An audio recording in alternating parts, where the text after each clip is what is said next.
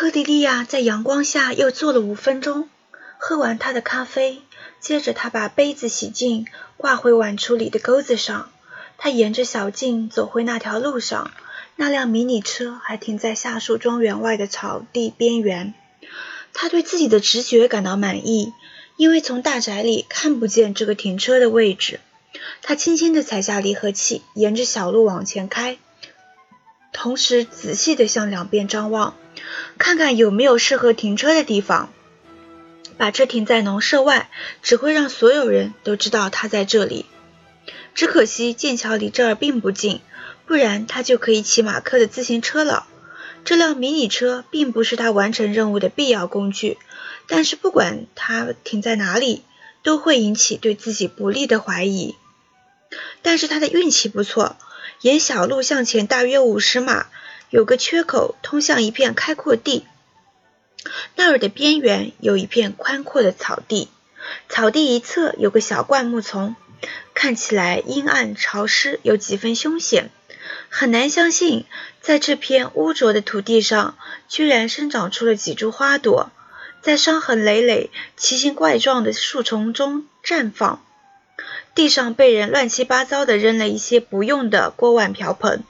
一辆底朝天的婴儿车残骸，以及一只破损不堪、锈迹斑斑的炉子，在一株长势不良的橡树旁边，有一堆几近腐烂的毯子，一半还埋在土里。但是这里有足够的空间，他可以把迷你车开进来，找一个隐蔽的地方停放。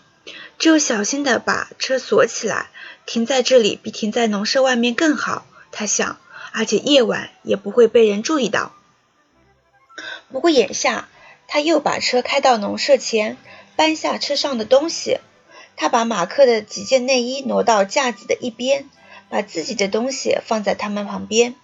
他将自己的睡袋盖他的睡袋上面，在床上摊开，心想可以睡得舒服一点，又何乐而不为呢？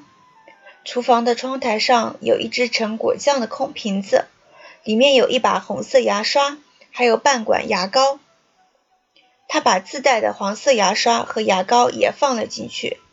在厨房的水池下面，两个钉子之间拴了一根绳子，上面挂着他的毛巾。现在他把自己的毛巾也挂了上去。接着，他清点了一下橱柜里的东西，并开了一张自己需要的物品清单。这些东西最好到剑桥去买，如果在当地买，就会引起别人的注意。那一锅炖肉和半瓶牛奶让他头疼了一番。他不能任凭他们在厨房里腐烂，把整个屋子弄得臭气熏天。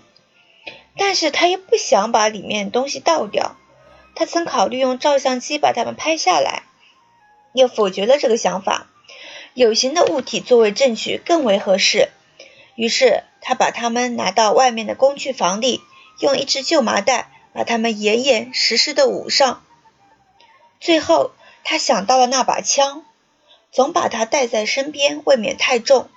但即使暂时与它分开，他也觉得不放心。虽然农舍的后门可以上锁，马克兰德小姐也已经把钥匙给了他，但别人还是可以轻易的破窗而入。他认为。最妥善的办法是把弹药藏在卧室橱柜里的内衣中，手枪则放在农舍里或者农舍附近。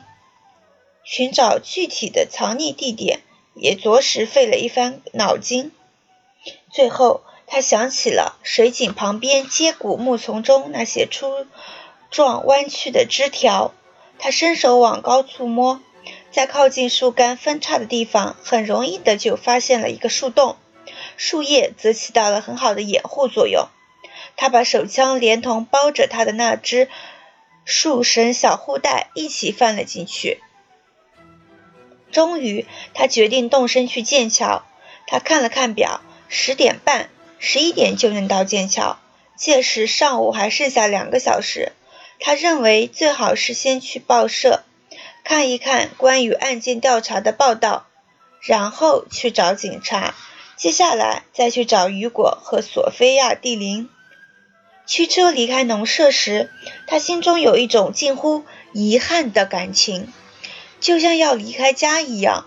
他心想，这座农舍真是个怪地方，这儿氛围凝重，对外却呈现出两种截然不同的面目，就像人格的多面性一样。